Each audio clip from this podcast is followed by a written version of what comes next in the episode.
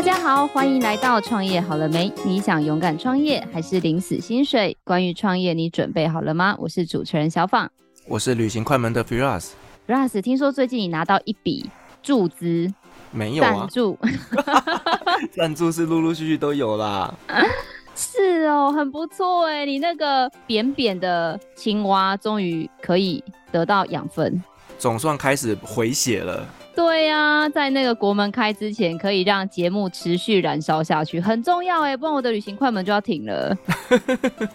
对啦，感谢大家的支持。那听说啊，你最近得到一个某产品的龙头，然后呢，它算是在你的节目里面做了一个置入。对啊，就是我觉得还蛮感谢，就是有这些厂商有一些商品可以来我们这边做一些合作，我觉得真的蛮开心的。那你知道啊，产品要行销就找 Firas。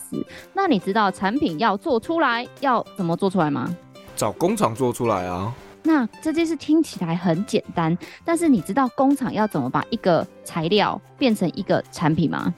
诶，这个我就不知道了。对啊，而且我之前啊有跟我今天的这位来宾聊过，他说啊，我们一般要做一个东西，跟要做一个商品是不太一样的概念呢。哦，哪里不一样？那我们今天就听听他来说说，到底东西跟商品有什么不一样？我也是蛮好奇的。我们来欢迎我们今天的来宾是我们的资深工业设计师的杨一德 John，欢迎 John。嗨，大家好，我是 John。John 你好，我们两个前面在前面聊得很开心，讲到。东西跟商品，商品不就等于东西？东西不就等于商品吗？哪里不一样？你刚刚那样一讲，我也觉得就是中文上面好像是一样的啊。差别比较大是在于这个商品你是不是走量产的？那在量产上面的话，就是很多东西就得要注意一下。但是东西就变得比较广泛，你要什么东西都可以。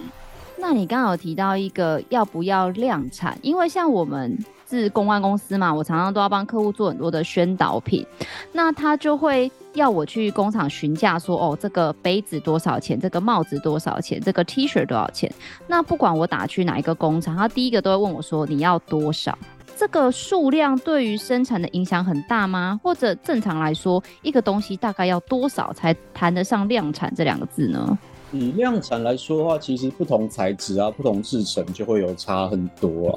那像是一般常见的那种塑胶射出的话，可能最少都要一千 piece 起跳，它才会到比较合理的价钱。但是像你们如果做的是一些可能像食品那种自动化产线包装的，那可能都要上万件，它甚至低于这个量都不太想帮你做那种感觉啊。那如果像是自动化玻璃的话，那可能就要可能四五万 piece 才会上线。量产跟非量产其实玻璃就很明显。自动化玻璃其实你到那种可能大创啊或者小北，你就看到一个杯子才卖二十块，但是你也可以去找那种师傅帮你吹手工玻璃，然后他在那边吹了十几分钟才跑出来一个，那他不可能只卖你二十块。那可能做出来的变化性跟品质都会有一点点差别。那这边你要怎么样去做选择？这边可能就是你在设计上面要做到的一个考量。哇，原来商品跟东西真的还是有一点不同，不说不知道。那 Firas，我再问你下一个，你可能不知道是考考你，就是你知道环游世界的 Firas，你知道吗？就是有两种车子，一种就是你去那个汽车展示间，你可以买回家的车子；第二个就是你在车展上面看到那种很帅的车子。你觉得哪一种车子是资深设计师做的？你说很帅的车子是指那种很下趴的那种超跑吗？对，就是那种概念车，你知道，就是每一次的汽车发表会，马斯克会站在车前面的那一种。这样听起来应该是超跑比较难做吧？我也觉得，哎，那总裁站在前面的要资深设计师做，还是要在店里面卖的要资深设计师做？到底正确解答是哪一个？如果以二分法来讲的话，就是我们看到越普通那种车，其实是越资深的设计师来做。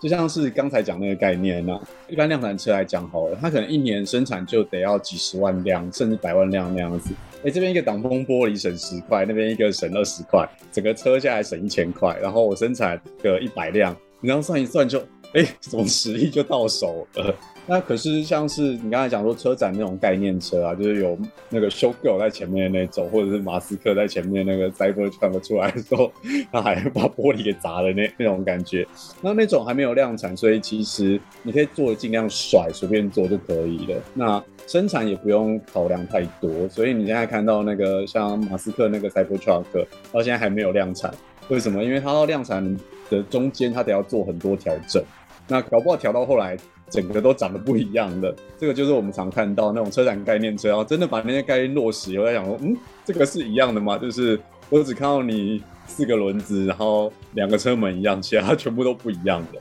所以通常那种概念车，我们在做的话，都是给那种可能比较年轻的、比较有创意的去做，因为它不需要考量到太多，真的上路要怎么样啊，安全性或者是价格这样子的东西。其实量产车那种就不太一样的，你可以想象，就是这两个东西明明都是一样车，为什么一个可以卖到三十几万？是它做的比较烂吗？不是，是因为大家有努力去让它变得便宜。那至于概念车那种的话，有的甚至连开都不能开，然后就只是一个模型放在那边，那真的就是随便做都可以。然后你也可以讲说，嗯，我这个上面有火箭，然后可以上太空什么的，那种只要做一台出来的话，就随便做就可以了。那这样，你刚刚讲的从概念车到真的可以上路、可以销售这样子的车子，这一整段的过程，就是你今天要跟我们介绍的工业设计吗？还是它就是另外一个领域？车子我只有略懂，大概蜻蜓点水碰一下一个奇怪的产业。那以产品设计来讲的话，因为我接触的范围还蛮广，你就是从家电业、三 C 业到后来就是可能自己创业做一些奇奇怪怪的小东西或者文创的礼赠品这样子。那我觉得我可以分享比较多的，可能是在后面那些越来越廉价的东西。那以这整个工业的设计的程序来说，它大概会包含哪一些部分呢？如果是以一个完整的流程好了，它其实会。包含前面最早的概念阶段，这个东西为什么要出来？那为什么要出来的话，其实就有很多不同的路线。一般来讲的话，就是你有什么新的技术，或者是你要打什么新的市场，或者是你这个东西已经差不多，但是你要服务一个新的客户。那从这边开始的话，前面这个阶段的话，可能就是技术跟 marketing 的整合，然后到下一个。诶，我刚刚讲说，虽然技术跟 marketing，但是其实如果是一个完整工业设计的话，这边也是包含在那个阶段里面的。然后下一阶段的话，可能就是把这些东西给稍微整理出来方向以后，我们会绘制草图，然后去看一下要怎么样去符合这个需求。那甚至有的比较偏技术的话，就是这个时候还不会出来草图，有可能就是要先去做一些，哎，这个技术要怎么样去运用在这个东西去做一些实验。例如像是那个，我今天要把一个新的引擎放到这个车上好了，但我不知道这个引擎适不适合。这样子用，那我有可能我就要手工先做一个小模型，然后来看一下，说，哎，这个方式是可以的。那下一阶段的话，可能就是开始做一些比例模型。如果是以风格为主的话，就会用这个比例模型去看一些市场的分析研究，就是可能去做一些试调啊，然后把这个数据回来以后，我们再来看哪一个方向是比较适合的。那到了下一阶段的话，就会开始把一些真的零件啊、技术力慢慢放进来，是越来越接近生产的样子。那再来的话，可能就是开始跟生产端这边做一些讨论，然后要怎么样去把这个东西给做出来，有没有什么不合理的地方要修正？然后那甚至说要刚才讲到控制成本这个东西，有没有可能我零件之类的要做一些调整，或者是有一些地方要大要小这样子？那下一阶段的话，其实这边是很常会被忽略的阶段，就是我们要去做组装流程的优化。那因为有的东西就是看起来很简单，但其实你组装顺序一乱掉的话，就会变得很难生产。接下来就是试生产嘛，那试生产完以后，可能就是还要包装。那包装这边其实有很多眉眉角角，相信你也很清楚。最后的话就是可能还要物流法规跟上市。那上市以后，我们还要持续追踪，说，哎，这个东西卖的好不好？那它卖的好是什么样原因？究竟是不是我们之前规划的那些原因，还是？它只是卖的好，但是跟你之前规划的一点关系都没有。那，那这边的数据就是收集以后变成我们下次优化的能量，有可能就再开始另外一个循环设计这样。那这样刚刚在中间有听到一个关键词，就是数据，因为你刚刚讲从比如说市场分析到后面的一个制成的改良，到它上线，到卖完了之后，你们要再持续追踪。那为什么数据这个东西在整个工业设计的流程上是这么样的重要啊？其实不光是工业设计啊，这个东西我自己现在的定义，觉得就是在任何产业上面都是很重要的。因为那个每个人对数据这个东西的理解不一样，大部分人就是数学不会就是不会。可是我现在理解就是这种数据啊、数学东西，它其实是预测未来的工具。因为像是国外很多像广告产业或者是那种市场研究，已经算是跟数据很接近的。那有一些就是其实是。比较遥远的，他也会开始去做一些数据分析。他们有很多的那种小城市的工具，所以其实以美国来讲好了，你只要是一个公司里面工作的人，大部分都会写一点点简单的程式去跑一些数据出来，去佐证你这个东西是正确的，甚至去预测你接下来的要做的这件事情是合理的那样子。但在台湾，我自己觉得比较慢一点，因为台湾还蛮多土老板，就是我就是要，就是我不管你那个数据还是什么之类的那种感觉。我觉得这边是差异比较大的地方。嗯，Firas，这时候就要问问你了。刚才他说不看数据都是土老板，请问一下，你会看数据吗？数据是一定要看的啊。怎么可以完全不看呢？主要只是一个优秀的老板。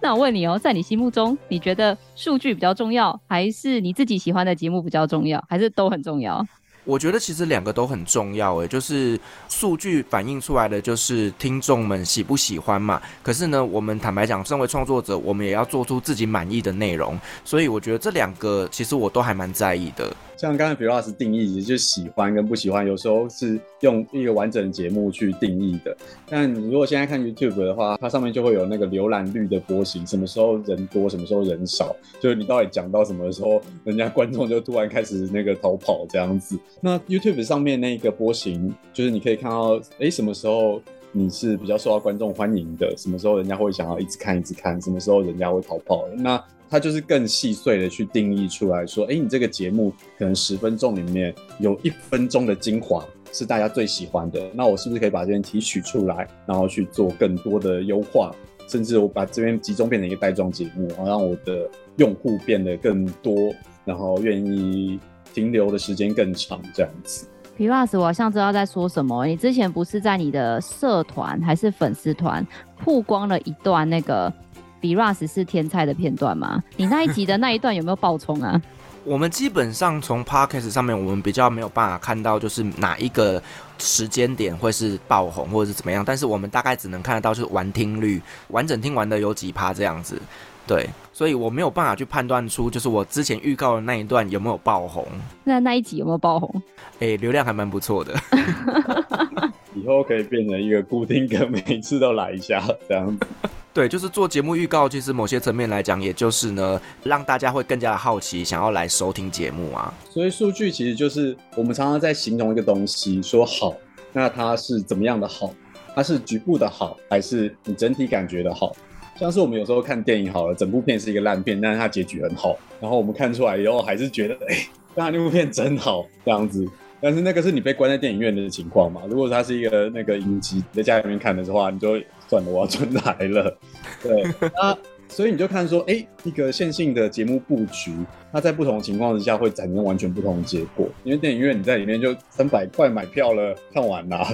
反正你在家里影集的话，其实就变不会那样子的。所以这个就有点像是一个交叉分析的数据啊。一样的剧本，它放在电影院跟放在影集上面，就会产生不同的结果。是，那 John，那我们刚刚前面聊的比较多是属于一些数据的部分，以及你的一个整个工作的一个内容哦。那我想要了解一下，就是说呢，你的整个的创业过程呢，你是本身就是念这个相关的科系吗？那以及你呢，从这个科系毕业之后，你后面的整个的创业流程，可以跟我们做个分享吗？我是那个台科的工业设计毕业的，所以就有点像是那个纯血的工业设计师这样子。然后当我毕业以后，我就到家电厂里面去。然后我说家电厂里面做很多很奇怪的东西啊。刚才讲说这个车子也略懂，其实我在家电厂里面做过汽车，那就是另外一个故事，就是还蛮有趣的。然后那之后呢，我到英国去念书，因为本来就有一些规划这样子。然后在英国那边念回来以后，就到华硕那边去进入一个三 C 产业。然后那接两次都在大公司。里面工作，我就开始怀疑自己是不是适合这种螺丝钉的工作。因为在台湾很多大企业，它是把公司切得很碎的，但工业设计它其实是一个手边范围很宽的工作，这样子。那你在大公司里面就会遇到很多自己不太能够苟同的一些方向，但是还是得要做出来，所以就觉得有一点不太能适应这个感觉。然后再加上很多管理阶层的一些摩擦。这样子，然后那那个时候本来想说，那我可能就想要到外商工作，那也蛮幸运的，就是当我离开的时候，有一些猎头公司啊，可能像是 Dell、HP 啊、Microsoft，然后甚至当时 Apple 要在台湾设厂，然后都有要我去偷工程师。我想说，你是不是搞错了什么东西了？因为工业设计跟工程师这边他是不是搞错了什么东西那样子？那我那个时候也不知道是幸运还是不幸运啊，就是刚好有拿到一个文化部的创业补助。这样子，因为我在离开之前，其实就有在国外去参加一些设计展览之类，然后有一些不错的成绩。那我那个时候就有拿到一笔不大不小的补助，那就想说，我就先开个公司半年，那看它营运状况，然后再来看一下自己有没有什么发展的空间那样子。然后没想到就一路玩到现在，已经玩了应该六七年了吧。哇，听起来真的是一个很精彩的人生呢。那 John，因为像我自己本身也是企业主，我知道其实做一个专业跟经营一个事业不太一样。因为像做专业，就像您说的，你的数据分析很强，但是数据分析跟在管理企业上，因为管理企业毕竟是对人的事业嘛，那你这样的转换过程中，有没有遇到什么样比较困难的事情，或者让你难忘的事情呢？其实你刚刚讲就是人，我自己觉得就是在企业管理上面本身就是一个很困难的事情啊。因为我当初其实自己刚出来创业的时候，那我那个时候其实初期薪资就给蛮好的，因为。我自己当初开始工作的时候，就会想说，那个现在现在薪水怎么那么少？就是我那么才华洋溢，怎么可以领那么少薪水？但是还是只能为五斗米折腰。那我自己开公司有的时候，自然就会想说，不行，我要为了那个下一代谋福利，我要给很好的薪水。后来发现，就是大部分的的新生代啊，比较难，就是给他们一笔安逸的薪水，然后跟他们直接沟通一个很远大的梦想。他们只会觉得就是这个薪水是他应得的，而不是那个我有那么多考量。经过那个时候的一些碰钉子啊，然后思考之后，自己觉得就是以现在来讲的话，其实应该是有更多阶梯式的激励方式，而不是一开始就给到位，然后让他完全不用去烦恼任何事情。像我自己的情况的话，就是当我不用任何烦恼任何事情的时候，我就会想要去做一些有创造性的。但我后来发现，大部分的人是，当你不用烦恼去任何东西的时候，你就不会想要做事情了。对，这个是我自己觉得在人上面当初认知一个很大的断层落差了。那所以 那个时候就是，当一些重要的案子结束以后，就把那些人拜了，然后 fire 以后，哎，奇怪，营业额怎么变多了？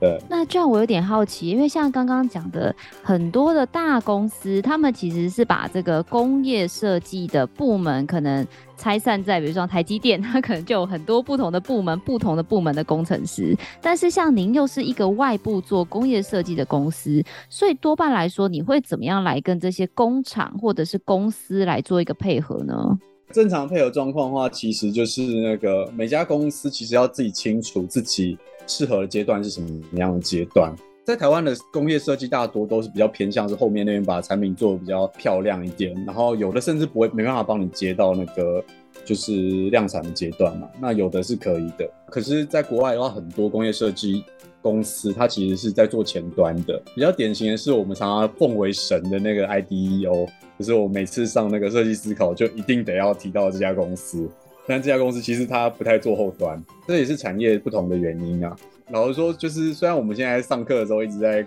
看说 ID 又好像神一样的那个公司，就是每次给它调一下就会变得哦业绩呈现那种上涨，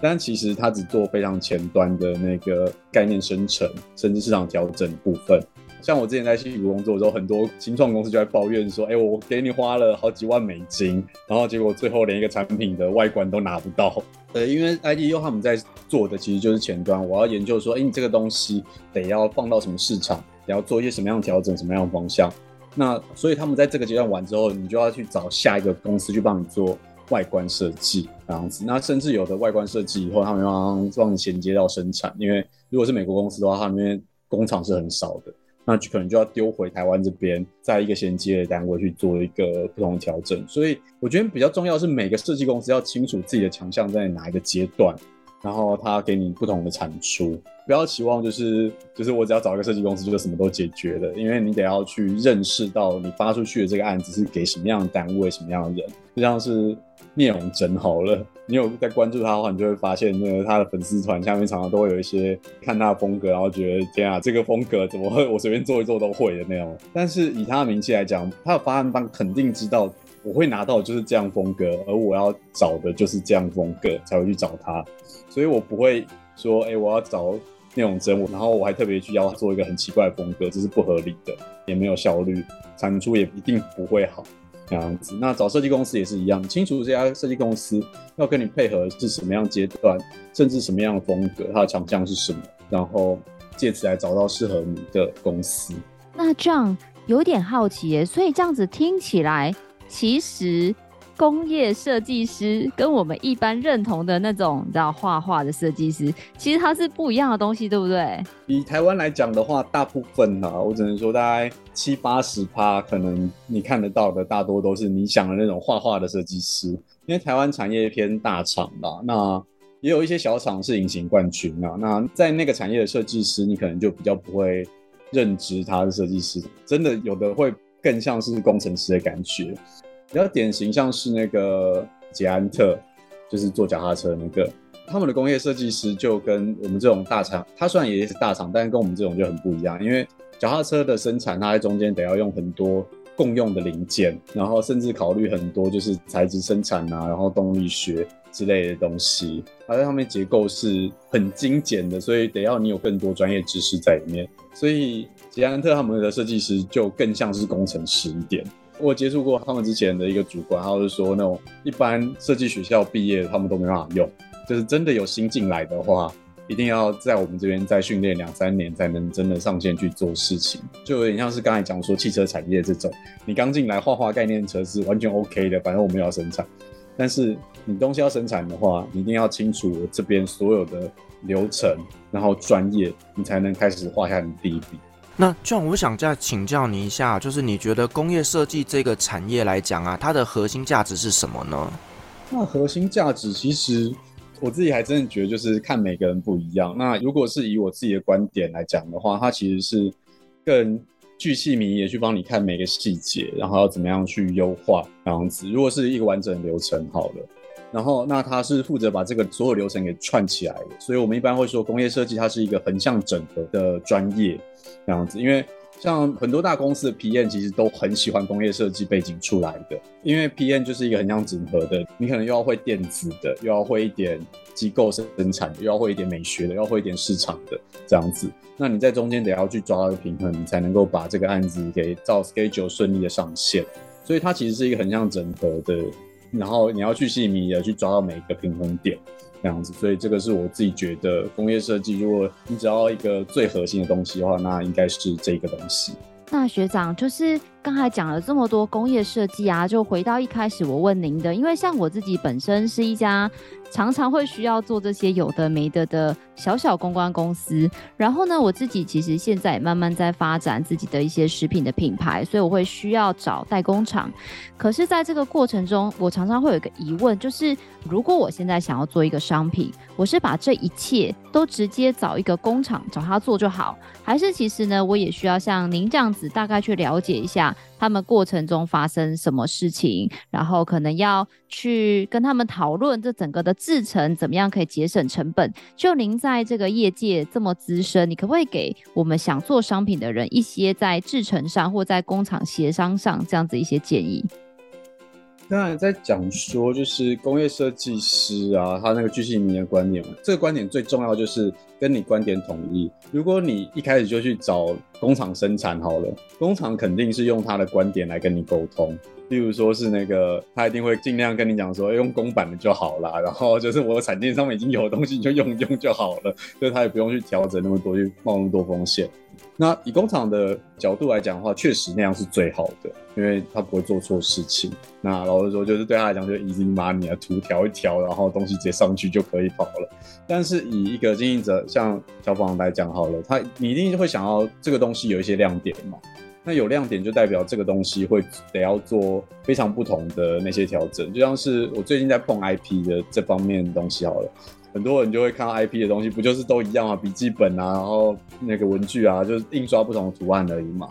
但是真的有一些厉害的 IP，像是最近小小兵电影他们在送的那个爆米花的杯子，大家就哦好想要，然后就二刷那个电影那样子。那你就看到那个小小兵造型的那个杯子，它完全就是从头到尾重新设计了。它不是说，哎、我只是一个普通的杯子，然后去做印刷，就跟你说，欸，这个是一个电影周边。那每个立场不一样，它就会造成不一样的结果。所以说，在这个沟通上面的话，就是自己一个经营者要先清楚自己的定位，他想要的是什么东西。你想要的是便宜快速成长的话，那可能哎、就直接找工厂，因为他最知道怎么样去做到便宜快速。那如果你希望就是做一个全新的市场的话，那可能在市调分析。或者是创意的那些设计部门，可能就是你得要首先沟通，然后给他最大权限的地方，这样子。那基本上就是看不同方向，你得要去选择，优先跟不同单位合作，然后给不同单位更高的权限，这样子。那 John，我们其实刚听完哦，这个产业真的是一个不容易的产业啦。但是我相信呢，对你来讲，你能在这个产业里面经营了这么久，也一定是有一些让你觉得很开心、让你有成就感的事情。那这一块可以请您跟我们做一个分享吗？因为我觉得我自己没有特别喜欢出国啊，但是莫名其妙就是也跑了很多国家，也在各国生活了一段时间啊，就是包含从之前在家电厂就有跑日本跟中国，然后后来也有到英国念书，然后到美国那边也去做了一个简单的创业这样子，那等于是全世界都跑了一遍，那样的感觉，那就可以用比较多不同的视角去看这个世界的环境啊。那可以看到不同地方、不同产业差异，还有最重要的是为什么它会变成这样的产业差异？这样子，就像刚才讲说，哎、为什么矽谷的设计公司他们都不做产品量产？因为他们没有工厂啊，这怎么会在那边做量产呢？所以台湾的工业设计公司就做很多量产，但他们不做前端研究，因为市场在美国啊。对，这个就很合理嘛。那像是为什么欧洲那边它会比较多的产业是可能家居或者是那种生活产业？那样子，那日本的产业又为什么会跟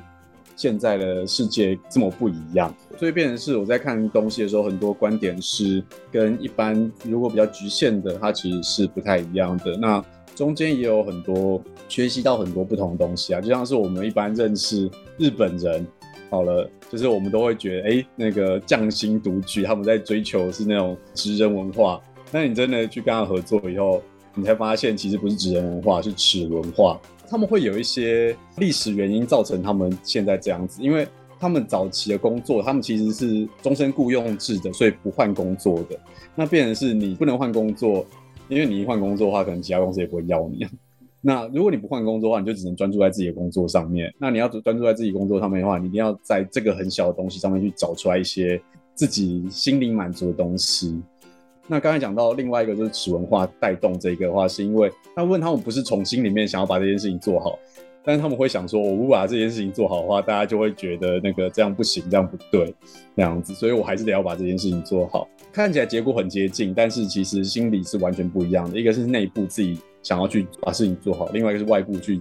推动我把把事情做好那样子。那以日本来讲的话，其实比较多的其实是在齿文化这一块去推动的，那也造成他们现在。持续变好这样子。那以美国来讲的话，美国他们比较偏向英雄主义的这一块，所以他们在很多产业都会设法去拱出来一个明星或新秀，借这个明星新秀，然后去连接很多产业来做出来一个。我们现在都讲生态链嘛，然后在这个大型的生态链，大家在下面打工，就是比较明显，就是像 Google 那样子，Google 或是 Apple，他们就做出来一个。它的那个生态系统，不管是广告或者是它现在 Apple Store，然后大家就在下面帮他做生产之类的。所以像我们在创业的时候，这个是我之前在戏骨那边学到的，就是我们在跟创投做一些 pitch 的时候，通常都会被问说，哎，就是 Google 或是 Apple 那种大公司进来的话，那你的那个公司可能马上就被他竞争倒了，要怎么办？那这个时候，首先他不会直接请全公司之力来打倒你这个小公司，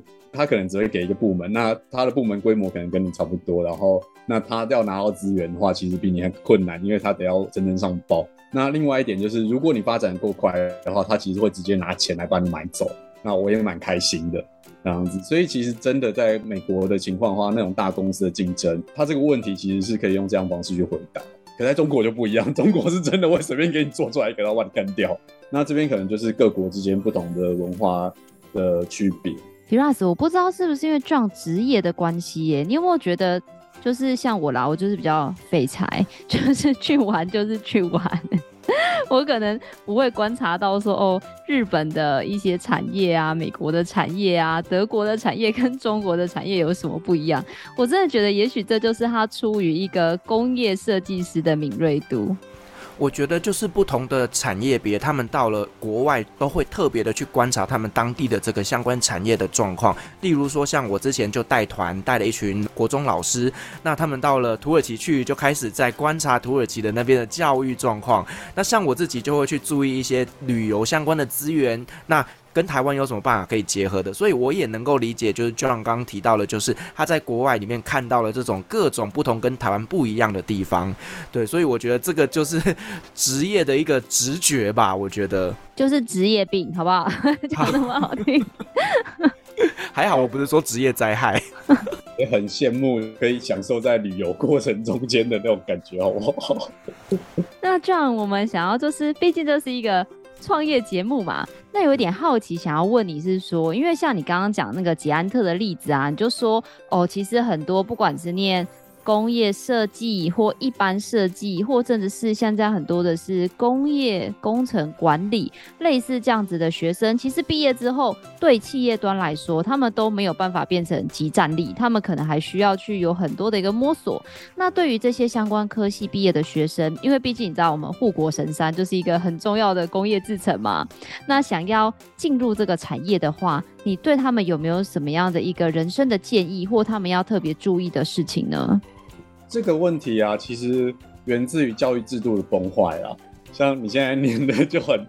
我不知道你可不可以体会，就是我自己体会蛮深的。就是你有没有觉得财务课上完之后，然后班上只有一个人会？我们现在的教育体系在于每个人都要去受教育，但是教育没有把关到最后，你得要会这个专业。这个我觉得是一个很严重的事情。就是当你拿到大学文凭以后，就是很多那种。资讯资工的那种毕业，照理说每个人都要会写程式嘛。但是我记得之前看调查，好像只有二十两成人会写程式，甚至不到。对，这个就很奇怪，就是那我要这个学校毕业的专业的人进来，那这个文凭到底代表什么？如果它不代表任何意义的话，那我就不用看它了。所以其实，在以 Apple 来说好了，Apple 跟 Google 他们就很典型的，他们不看学历。Apple 用最多的人是他们附近的一个有点像是技校的学生。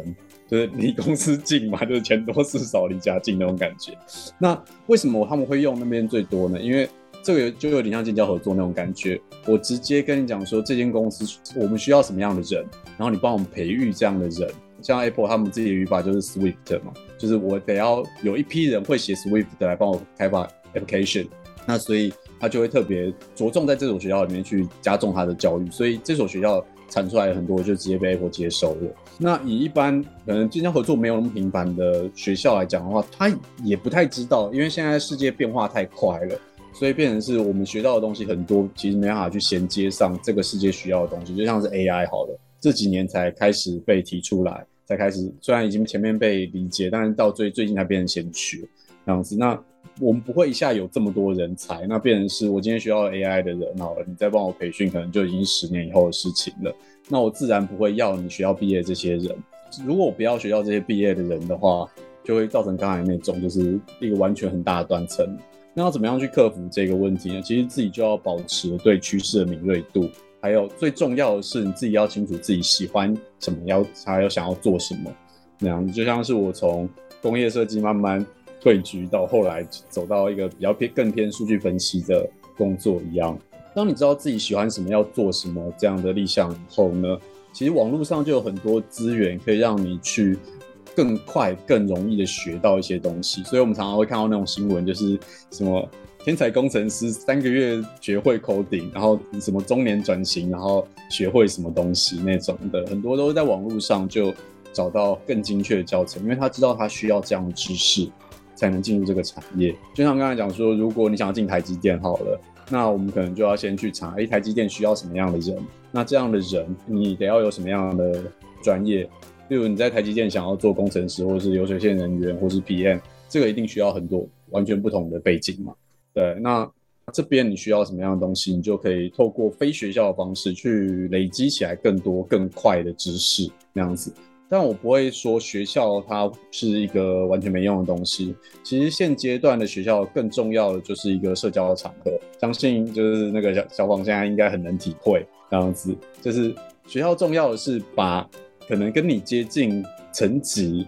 甚至社会地位或者是产业接近的，把你放在一起。在你之后想要再进入这个产业的时候，其实会有一些社交资源这样子，因为社交其实。是还蛮重要的事情，在公司上面，像台积电啊、联发科啊什么之类的那些，他们都会有自己的什么交大帮啊、清大帮啊，还是那个什么成大帮之类的。那学校之间其实都会互相拉帮。那其实学校的教育的话，更多就是把这些人放在一起，然后让你在里面去互相学习。例如像刚才讲讲说，你虽然自己在学习，可是也许在这个学校里面有跟你志同道合，大家都想要哎一起学一个 marketing，一起学个 coding，一起学个三 D 之类的。那凑在一起，你就可以更有动力，更有方向，一起发展这样子。哎、我觉得自己学习的能力真的很重要。哎，Firas 就像是我觉得。我也是受你的影响，然后就后来去学了做 podcast 相关的一些技能，然后现在就开始也做了节目。我相信，我觉得这样子的一个自学的能力，在现代社会好像真的超级重要的。对，我觉得在整个的不管职业发展过程中，或者是生活中，去找到自己想学习的，或者是觉得自己还可以更精进的，然后去自学，让自己可以得到更多的技能，我觉得是非常棒的。对啊，而且你看看以前啊，我们访问什么成功企业家，什么王永庆之类的，都会说哦，他几岁就开始出来创业，然后就常常会说很专注在做某一件事。但以后啊，如果访问到 Firas，就 Firas 就会说哦，没有，我是三十几岁才开始做 Podcast，然后 就成为知名主持人，这种半路很成功的一个经典案例。我觉得在这个资讯爆炸的时代，好像越来越多。我也真的期待，真的有这么一天的到来。哇，Firas，今天真的很感谢 John 大大来跟我们分享很多有关于工业设计的流程。诶，说真的，我以前、啊，就是觉得讲到设计这两个字就是画画图。那我不知道你之前对于设计这样的定义，跟他今天讲的这个，你有没有觉得好像有点不太一样？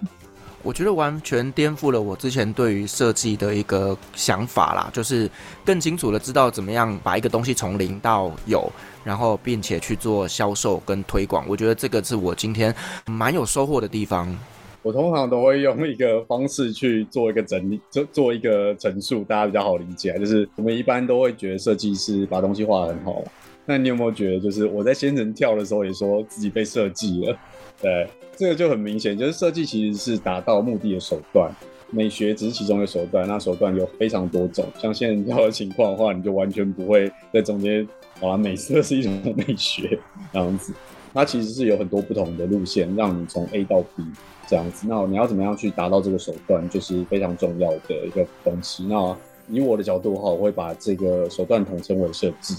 对，我觉得这个真的是一个很棒的一个分享，也希望呢，透过这一集壮对于他的一些不管是学习的历程、创业的历程，那当然他今天举了非常多世界各国也好，或者是他亲身经历的一些例子，也相信大家对于这个工业设计这样的一门专业，还有数据分析，能够让我们对于未来有什么样的一个依据跟预测，都让我们有很多不一样的想法。那当然，我们也会把我们的易德 John 的相关的一个联络资讯，还有作品放在下方的资讯栏。大家如果有问题想要跟我们的 John 交流的话呢，也都可以来参阅。